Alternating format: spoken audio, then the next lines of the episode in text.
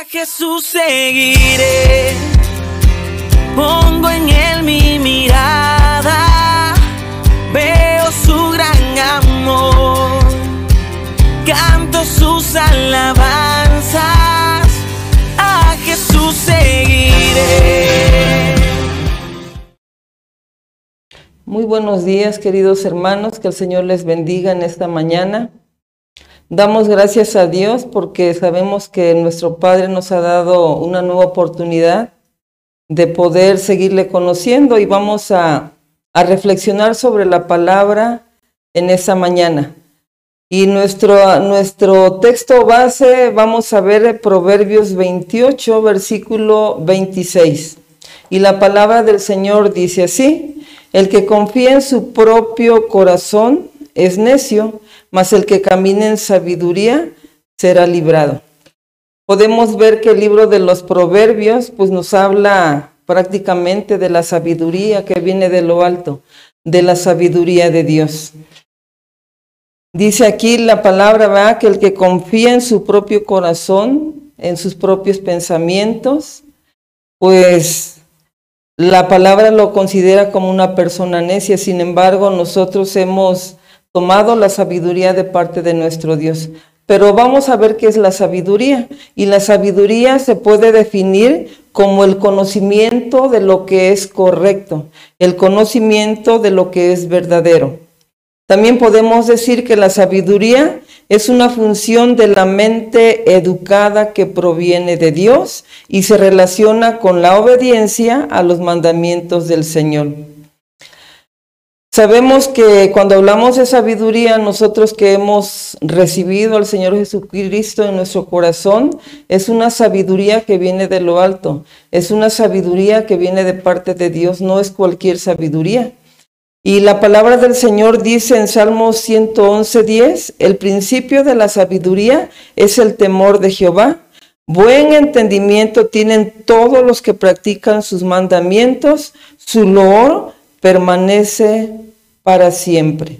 Entonces, el principio de la sabiduría connota algo que es muy importante, el temor reverente a nuestro Dios.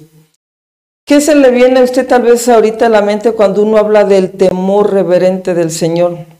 Tal vez estemos pensando que es como si Dios estuviera examinándonos con una lupa para hallar el más mínimo detalle o error y poder ejercer un castigo. Sabemos que nosotros que conocemos de la palabra del Señor, el tener el temor reverente al Señor no se refiere precisamente a eso. Se refiere a darle al Señor el primer lugar en nuestra vida. A eso nos referimos cuando hablamos de un temor reverente. No es un temor de miedo, no es un, no es un eh, perdón, no es un este, temor donde, donde venga, ¿verdad?, ese castigo que muchas de las veces la mayoría de la gente piensa que Dios actúa así, nosotros sabemos que no. El hablar del amor reverente o el temor del Señor es que debemos de darle el primer lugar en todo lo que nosotros hagamos. Pero también es hacerlo partícipe de todo en nuestra vida, no solo en algunas áreas, sino completamente en toda nuestra vida, pero también es importante caminar rectamente haciendo su voluntad. A eso le podemos llamar el temor reverente que debemos de tener de nuestro Dios. Sabemos pues que esta es la sabiduría que viene de la esencia de Dios y es alcanzada a través del Espíritu Santo. No es algo que viene eh, en nuestra vida de manera cotidiana, no es algo que viene de la noche a la mañana, sino que al contrario, aquel que recibe en su corazón a Jesús tiene la llave del tesoro de la sabiduría de Dios en la medida en que nos rendimos a Él bajo la obediencia con un temor reverente. Dice la palabra del Señor que mejor es adquirir sabiduría que oro preciado y adquirir inteligencia vale más que la plata. Amados hermanos, nada de lo que este mundo nos puede ofrecer se compara con la sabiduría que recibimos de Dios.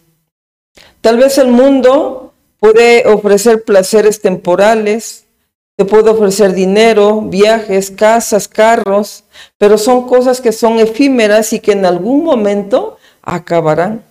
Sin embargo, el Señor nos insta en esta mañana a caminar en sabiduría siempre. Y si, y si caminamos en sabiduría siempre, tendremos una recompensa mayor.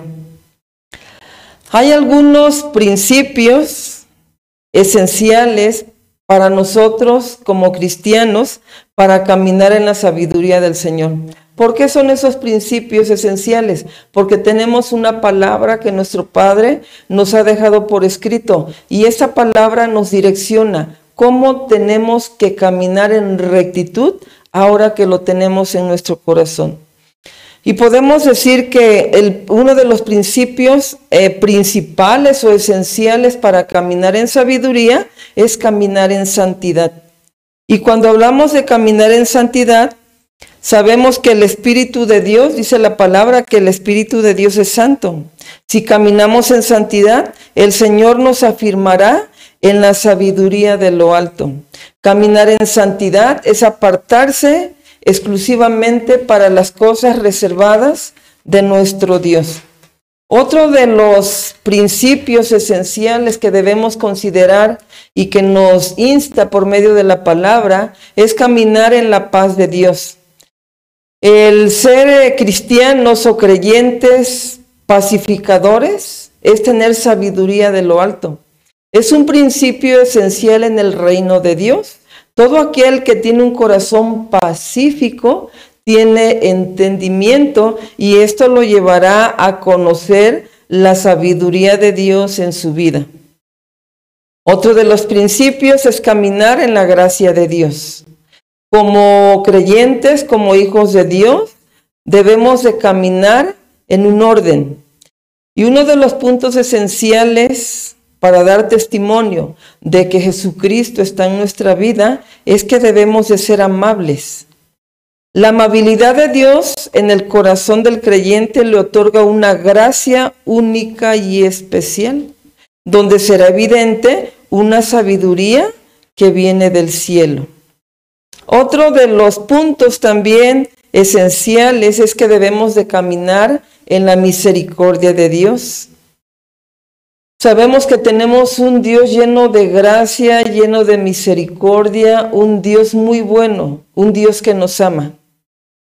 La amabilidad en el corazón del creyente pues nos otorga, como decíamos, una gracia. El caminar en la misericordia de Dios es practicar la misericordia y seremos creyentes sabios que tenemos entendimiento. La misericordia y los buenos frutos juntos son una sola entidad y forman un principio de apoyo en la gran sabiduría de Dios. También es importante que como creyentes o cristianos caminemos en la justicia de Dios. Dios tiene como esencia ser justo y equitativo e imparcial. Demanda de cada uno de nosotros este fundamento en nuestras vidas. La sabiduría debe ser evidente, debe ser visible, debe ser tangible cuando es respetado y practicado y cuando nos dirigimos con parcialidad hacia los demás y no nos dejamos llevar por, nuestros, em, por nuestras emociones, entonces estamos demostrando que tenemos la sabiduría de lo alto, que tenemos la sabiduría de Dios. Que el Señor nos siga enseñando, que el Señor nos siga dirigiendo, que el Espíritu Santo nos revele la manera y la conducta correcta que nosotros debemos de seguir y pedir cada día que la sabiduría de Dios aumente como la aurora, que la sabiduría de Dios sea en nuestras vidas, para que podamos dar testimonio de este Dios vivo, de este Dios de poder. Bendecido día tengan todos ustedes, amados hermanos.